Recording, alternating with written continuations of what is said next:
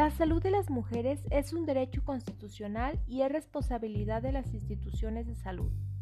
Se sabe que muchas enfermedades infecciosas o crónico-degenerativas pueden adquirirse entre los 20 y los 59 años de edad, pero también que muchas de estas pueden evitarse mediante acciones de atención primaria a la salud. La promoción de la salud es el proceso mediante el cual se genera la participación de la población para así poder asegurar un mayor control sobre su propia salud, brindándoles de manera oportuna la información y orientación necesaria a fin de que tenga herramientas para mejorarla y mantenerla en buen estado.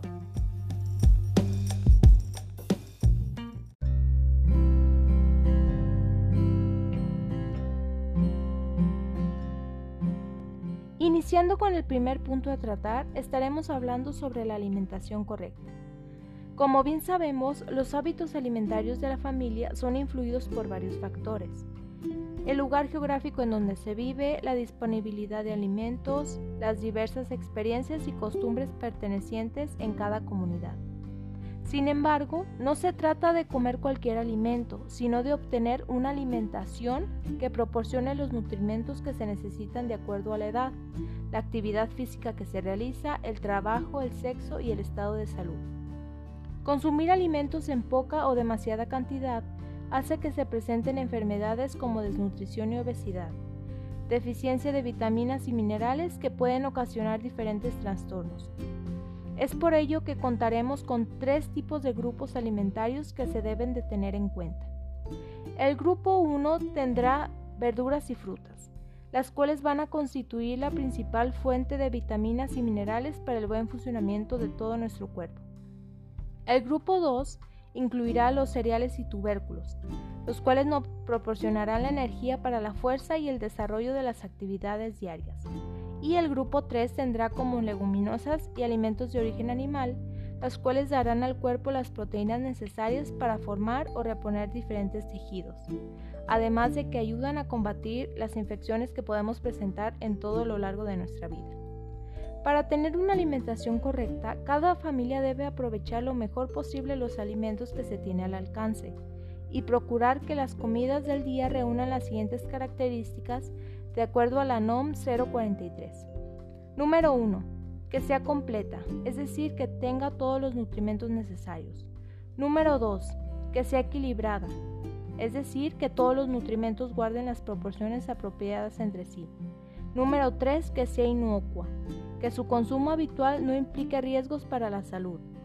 Número 4. Que sea suficiente, es decir, que cubra las necesidades de todos los nutrimentos, de tal manera que la mujer en este caso tenga una buena nutrición y un peso saludable. Número 5. Que incluya diferentes alimentos de cada grupo en las comidas, es decir, que sea variada.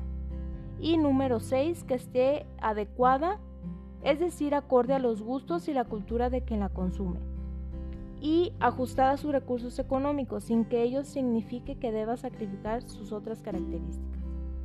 Es punto clave dar a conocer y seguir estas recomendaciones a la hora de comer sano.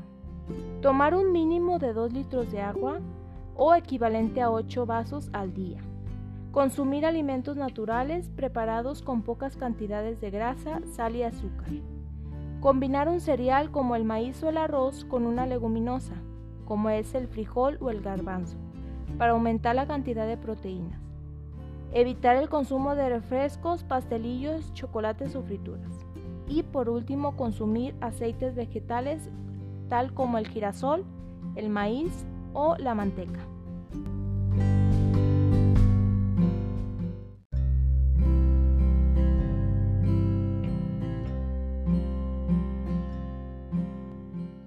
Continuando con el siguiente punto, hablaremos sobre la actividad física. La actividad física disminuye los riesgos de mortalidad en las mujeres cuando se realiza bajo un régimen moderado. Es recomendable para cualquier persona de cualquier edad y puede ir de moderada a intensa. A las mujeres en especial les ayuda que sus huesos y músculos sean fuertes, disminuyendo la probabilidad de que ante una caída los huesos se rompan fácilmente. La actividad física más recomendable para la mayoría de las mujeres de esta edad es el aeróbico, y puede ser tan sencillo como caminar, trotar, correr, andar en bici, subir las escaleras durante más de 30 minutos cinco veces por semana. La actividad física debe de, desarrollarse de manera programada y gradual, yéndose de menos a más paulatinamente y durante periodos determinados. Una buena parte de la condición física depende del equilibrio que la mujer mantenga entre su alimentación y su gasto de energía. Igualmente, la alimentación es el principal complemento de la actividad física, a fin de prevenir afecciones del corazón y mejorar la salud en general. Algunas recomendaciones de acuerdo con el resultado de la evaluación del estado de nutrición nos da a conocer donde un índice de masa corporal normal y cintura menor a 80 centímetros informa de que la paciente tiene un estado de nutrición adecuado y recomiende alimentos correctos y actividad física. Mientras que la cintura es igual o mayor a 80 centímetros, se tiene que informar a la paciente que tiene mayor cantidad de grasa en la cintura y que su riesgo de desarrollar enfermedades crónicas está incrementado. Si tiene la cintura igual o mayor a 80 centímetros y su índice de masa corporal es de 25 a 29.9, se tiene que informar a la paciente que tiene sobrepeso y mayor cantidad de grasa en la cintura, que va a, va a tener como riesgo el desarrollar enfermedades crónicas. Mientras que si su índice de masa corporal es igual o mayor a 30 y su cintura es igual o mayor a 80 centímetros, se le tiene que informar a la paciente que tiene obesidad, tiene mayor cantidad de grasa en la cintura y que su riesgo de desarrollar enfermedades crónicas es muy alto, por lo que es urgente que pierda peso por medio de una alimentación correcta y realice actividades físicas por lo menos 60 minutos diarios.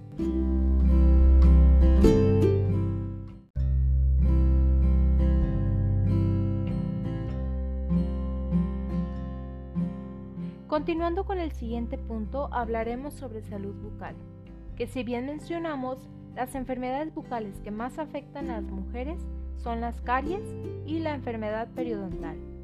Se tiene un concepto más detallado de la naturaleza de la caries, ya que actualmente se conoce que una cavidad en el diente es la última manifestación de una infección bacteriana. Las caries dentales y la enfermedad periodontal se agudizan en la mujer de manera importante debido a los cambios hormonales que propician el cambio en la acidez salival produciendo inflamación y sangrado de la encía. Por lo tanto, va a tener mucha susceptibilidad a tener caries dentales, especialmente durante el embarazo y el climaterio.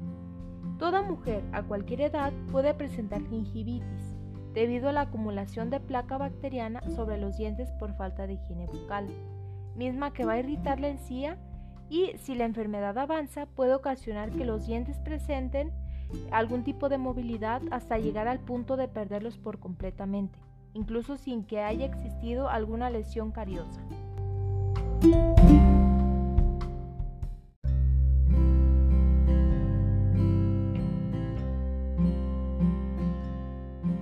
Continuando con el temario, el siguiente punto a tratar es salud sexual y reproductiva. La sexualidad y la reproducción están íntimamente ligadas a la calidad de vida tanto en el ámbito de lo individual como de lo social. Por salud sexual y reproductiva, como sus siglas lo menciona, SSR, se entiende un estado general de bienestar físico, mental y social, el cual va a favorecer que la mujer comprenda y tenga un ejercicio de su sexualidad libre, satisfactoria, responsable y sana, con la adecuada prevención del embarazo no deseado. La finalidad de dar a conocer a la mujer lo que es la salud sexual y reproductiva es con el fin de favorecer el empoderamiento, el cual debe entender así. Una construcción de relaciones entre los sexos más equitativas que permiten la toma de decisiones autónomas en igualdad de condición con los hombres. Mejora en su situación económica, social y cultural como elementos indispensables para el desarrollo. Estímulo a la participación de los hombres en todos los aspectos relacionados con la sexualidad y la reproducción y en general con las responsabilidades domésticas y frente a la crianza de los hijos. Y por último, el empoderamiento también debe ir encaminado a la demanda de servicios, es decir, a los mecanismos para dotar a las pacientes de los servicios de salud y de las herramientas necesarias para exigir y hacer cumplir sus derechos, para así poder asumir la responsabilidad individual y social frente al cuidado de su salud.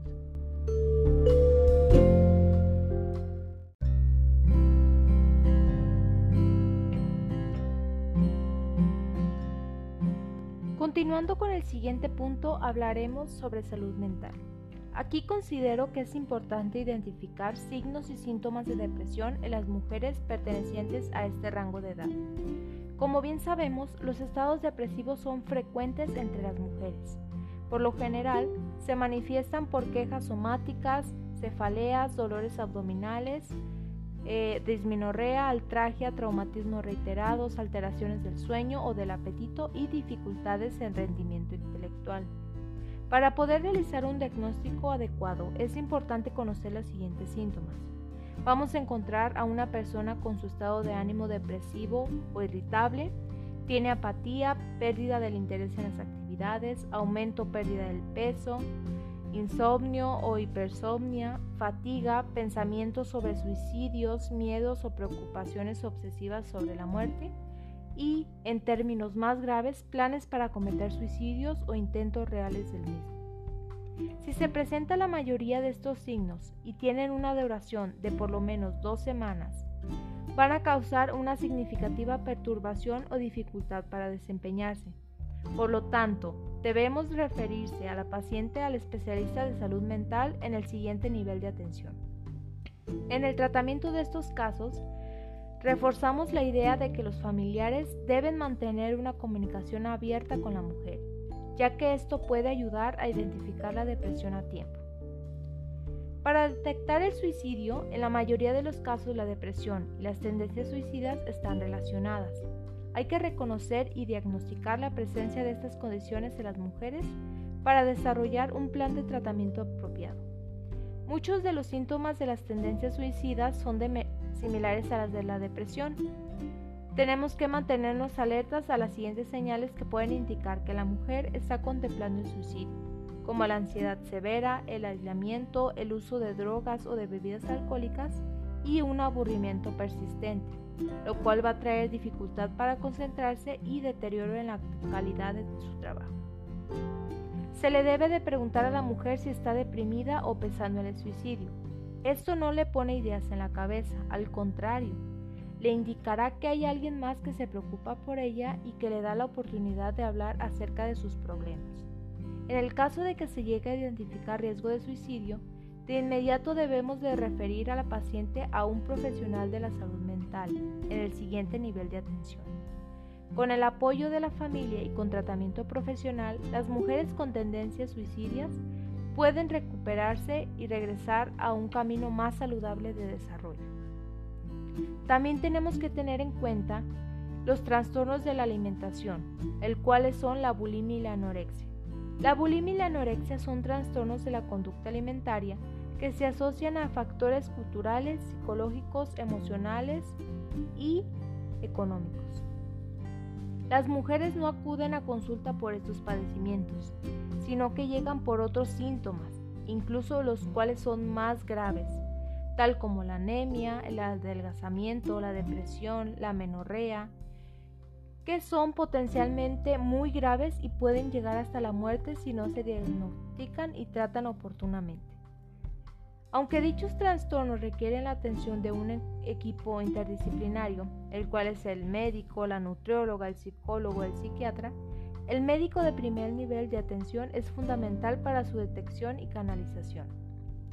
Otro problema a tratar son las adicciones. Las mujeres las adicciones pueden exponerlas a situaciones peligrosas, como conducir un automóvil o accionar una máquina bajo los efectos de la sustancia, o bien a problemas legales, donde también se pueden perjudicar sus relaciones afectivas, familiares y laborales. De manera general podemos encontrar los siguientes síntomas en adicciones. Disminución en el rendimiento intelectual, cambio en la apariencia física, descuido en el aseo personal, cambios en el patrón de sueño y en su alimentación y alteraciones notables de su estado de ánimo. A partir del interrogatorio y la exploración física, el cual son puntos claves, se pueden detectar el consumo de drogas en las mujeres. Si encontramos alguna evidencia física, tales como moretones, eh, tanto en brazo y pierna, dientes, uñas y ojos amarillos, es importante poner una alerta roja a las autoridades competentes.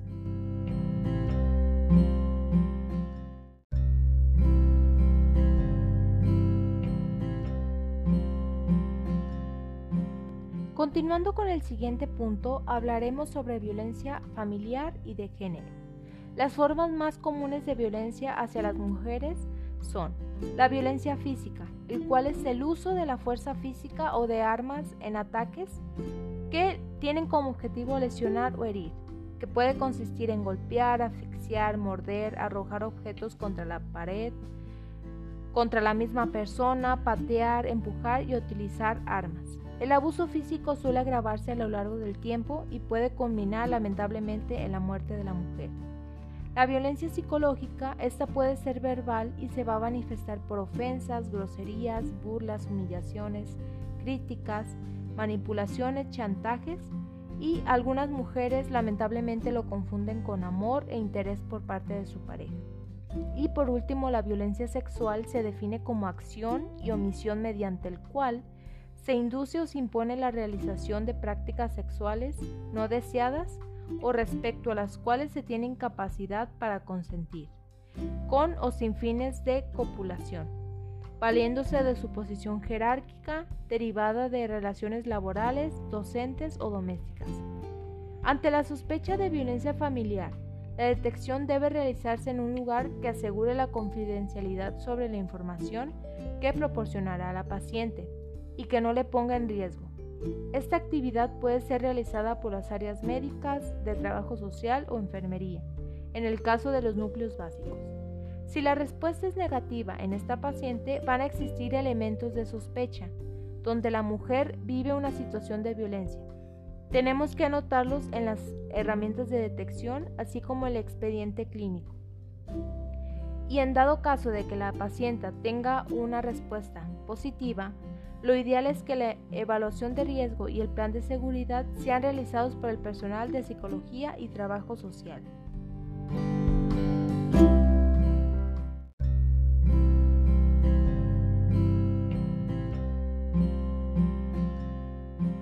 Continuando con el siguiente punto, hablaremos sobre prevención de accidentes. Existen algunas medidas de prevención que deben seguirse en diferentes lugares. Iniciaremos en la cocina. Como primer punto, la cocina debe estar bien ventilada, vigilar que los pilotos de la estufa estén encendidos, guardar en lugar seguro eh, cerillos, encendedores, combustibles, también los líquidos de limpieza, las medicinas, los insecticidas, las sustancias tóxicas. Periódicamente revisar enchufes y contactos antes de usar aparatos electrodomésticos y utilizar guantes de cocina para retirar o trasladar objetos calientes. En el baño vamos a encontrar aislar contactos eléctricos y evitar cables sin cubiertas eléctricas en el baño. Nunca colocar aparatos eléctricos cerca de tinas, recipientes con agua ni en lugares mojados o húmedos. Colocar en el piso material antiderrapante y mantener los pisos secos y evitar dejar objetos tirados en el suelo. En el comedor encontraremos que colocar y servir los alimentos calientes en la mesa tenemos que asegurarnos de que los comensales se encuentren sentados, compartir con sus familiares los alimentos y mantenerse sentadas al servir.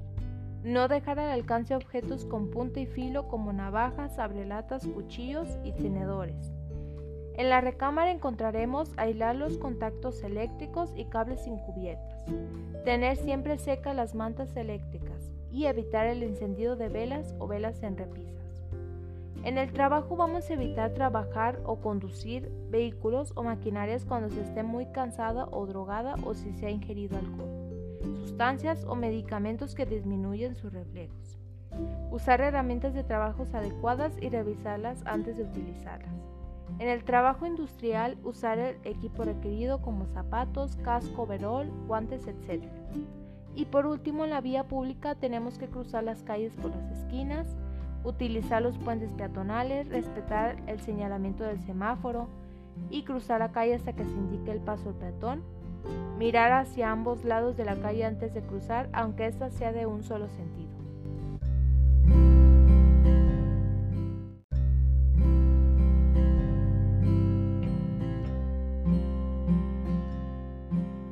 Continuando con el siguiente punto, hablaremos sobre infecciones de transmisión sexual. Es importante informar a las mujeres que las infecciones de transmisión sexual que más les afectan son el VIH-Sida, sífilis, infecciones gonocócicas, eh, tal por clamidias, por tricomonas, el herpes genital, hepatitis B, virus del papiloma humano o BPH por sus siglas, la vaginitis y la candidiasis vaginal. Las infecciones de transmisión sexual o ITS son aquellas que se adquieren al tener relaciones sexuales sin protección con personas infectadas. Existen tres mecanismos de transmisión de estos padecimientos los cuales son la vía sexual, al tener relaciones sexuales con personas con alguna infección, la vía sanguínea por transfusiones de sangre o por compartir jeringas de personas infectadas, y la vía perinatal, es decir, donde una madre infectada puede transmitirla a su hijo o hija durante el embarazo, parto o lactancia. Todas estamos expuestas a padecer alguna infección de transmisión sexual.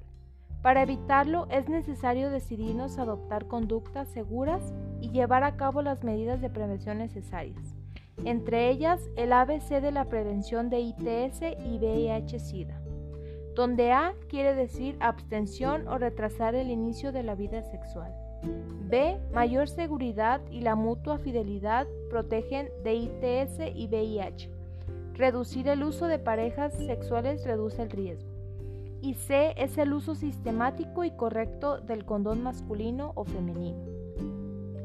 Como ya se había mencionado, las infecciones de transmisión sexual más frecuentes en las mujeres de este rango de edad es la gonorrea, la cual es una infección que produce una bacteria. Es frecuente en mujeres jóvenes que tienen contacto sexual con muchas parejas sin utilizar condón y generalmente no hay manifestaciones. Cuando se presenta la más frecuente es dolor al orinar. La tricomoniasis va a tener como ocasión un abundante flujo amarillo verdoso de mal olor, inflamación y enrojecimiento de la vagina. La vaginitis bacteriana es una infección causada por una bacteria que va a ocasionar flujo espeso y de olor desagradable como a pescado. La candidiasis la causa un hongo y va a producir flujo vaginal blanco de aspecto como requesón. La sífilis es producida por una bacteria transmitida en un contacto sexual genital y oral sin haber utilizado condón. A las dos semanas sale un granito. El herpes genital lo causa virus, se presenta con flujo escaso y vesículas que son llaguitas llenas de agua, dolorosas al reventar y dejando una úlcera. Existen infecciones de transmisión sexual que no presentan síntomas tempranamente como lo es el virus de inmunodeficiencia humana. Es necesario que acuda a consulta en su unidad de salud si presenta lo siguiente. Flujo por la vagina, molestias al orinar, presencia de vesículas en genitales como llaguitas, la comezón en genitales, dolor durante el acto sexual y la dificultad para embarazarse.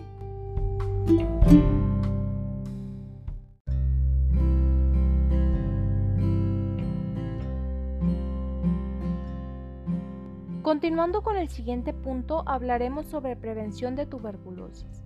Es importante que expliquemos con mucha claridad a la mujer que la tuberculosis es una enfermedad crónica causada por el Mycobacterium tuberculosis o bacilo de Koch. Actualmente es causante de varias muertes en el mundo, pero es curable si se detecta y trata a tiempo.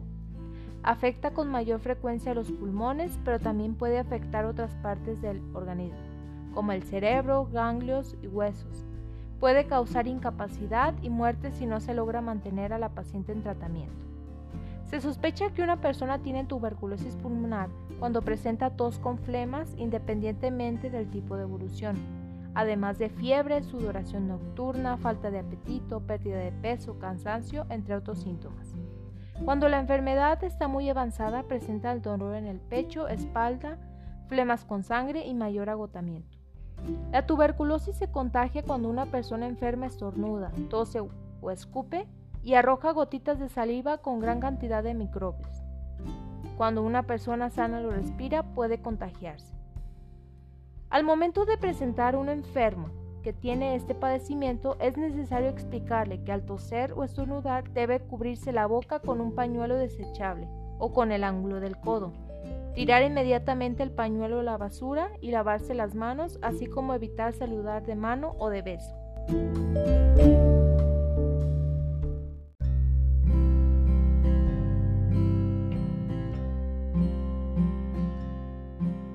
Continuando con el siguiente punto, hablaremos sobre prevención de cáncer cervicouterino y mamario.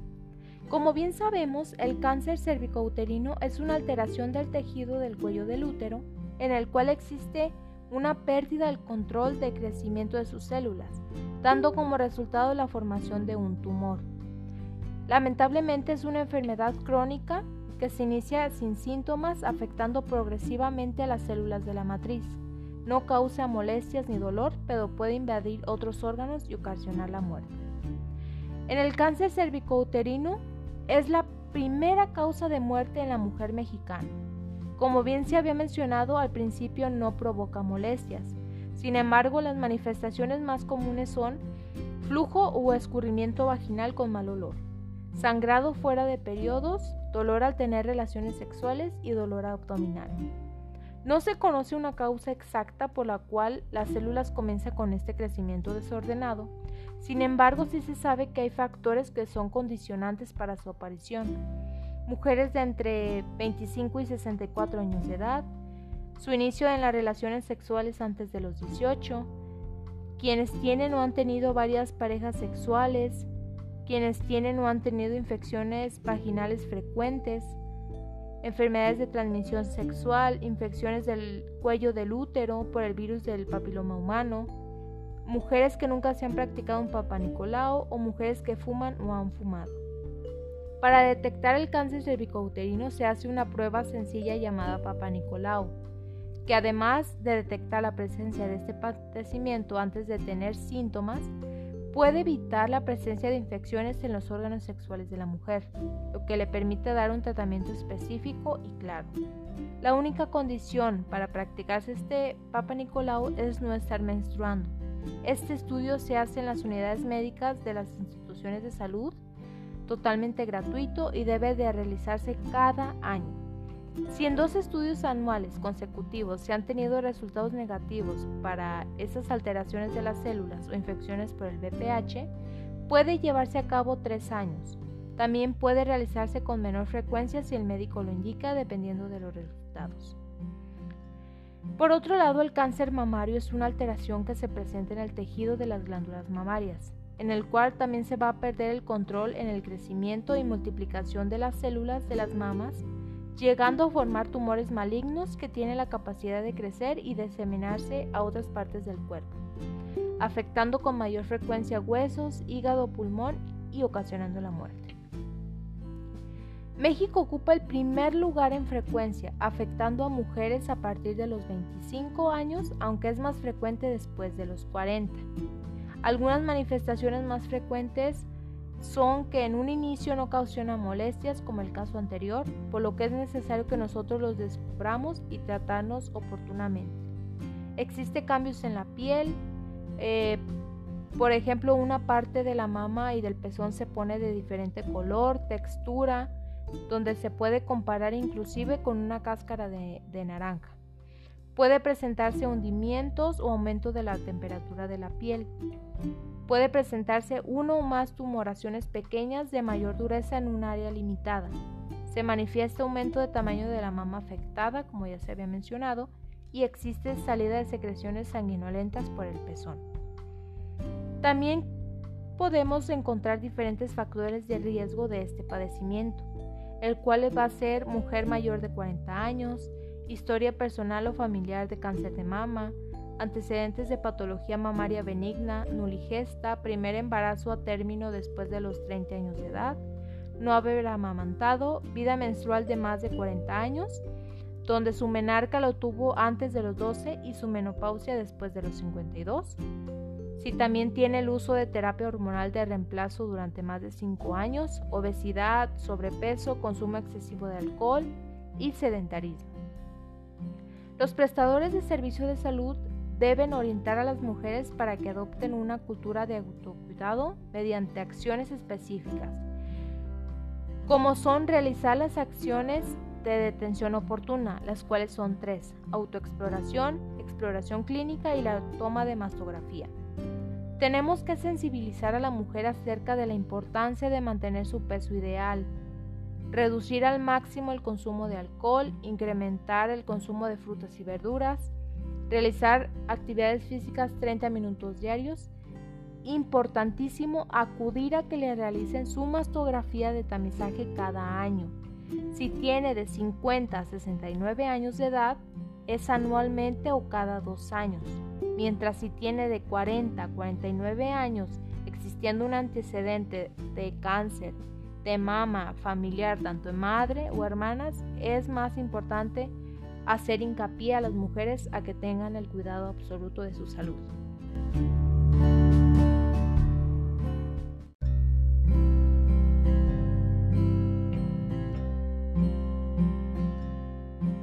Continuando con el siguiente punto, hablaremos sobre sobrepeso, obesidad, diabetes mellitus, hipertensión arterial y dislipidemias. Si bien sabemos, el sobrepeso y la obesidad son un problema frecuente en mujeres de 20 a 59 años, por lo que es importante su prevención y detección oportuna. El exceso de peso tiene efectos metabólicos adversos en presión arterial, glucosa, colesterol y triglicéridos. Incrementa el riesgo de cardiopatía coronaria, accidente cerebrovascular y de algunos tipos de cáncer. La circunferencia abdominal en mujeres igual o mayor a 80 centímetros, como ya se había mencionado anteriormente, es un indicador que predice riesgo de desarrollar diabetes tipo 2 e hipertensión arterial, entre otras enfermedades. Una circunferencia abdominal de 80 o menos podría evitar el desarrollo de diabetes y otras enfermedades graves, como problemas de colesterol que desembocan en eventos cardiovasculares como infarto del corazón y embolia cerebral. La mujer con diabetes deben de tener los siguientes cuidados específicos.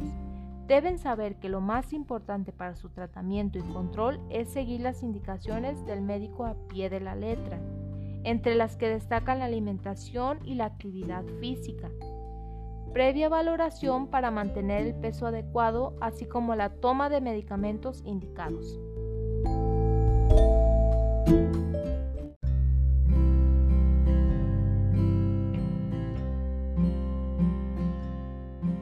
Continuando con el siguiente punto, hablaremos sobre entorno favorable a la salud.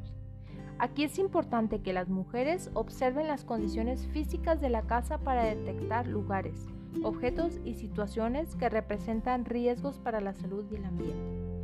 La vivienda es el lugar donde se convive con la familia. Platican, comen, descansan, duermen y pasan la mayor parte del tiempo. Por todas estas razones se debe de mantener limpia y agradable. Debe de ser un lugar que invite a estar en él y en el que no se corra ningún tipo de riesgos.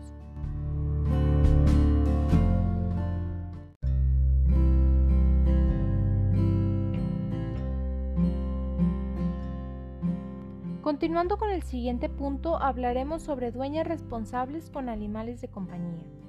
La salud de los animales está muy relacionada con la salud de las personas. Cuando se tiene un contacto muy cercano, tanto dentro de la casa o en sus alrededores, puede favorecer la transmisión de enfermedades. Por eso es muy importante el saneamiento del ambiente donde viven tanto personas como animales, así como la práctica de hábitos higiénicos y la vacunación de los animales lo cual evitará la presencia de enfermedades en los humanos. La convivencia con los animales domésticos es muy importante para la familia, ya que crea en ella un hábito de compañerismo y de responsabilidad.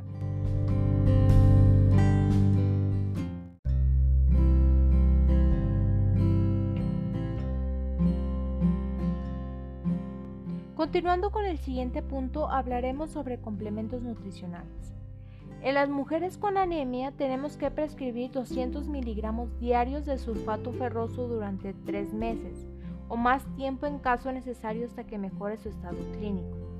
El ácido fólico es un componente de la sangre y su deficiencia por lo tanto puede propiciar anemias e hipertensión. Lo podemos encontrar en alimentos como hígado, huevo, carne, frijoles, verduras de color verde oscuro y en cereales integrales. Las manifestaciones de carencia de ácido fólico son la fatiga, la debilidad, el dolor de cabeza, irritabilidad, palpitaciones, sensación de falta de aire, palidez en la piel, disminución de la capacidad de mantener la atención y mareos. Es por eso que tenemos que tener muy en cuenta estos signos y síntomas para poder determinar a tiempo a alguna mujer que esté padeciendo estas enfermedades.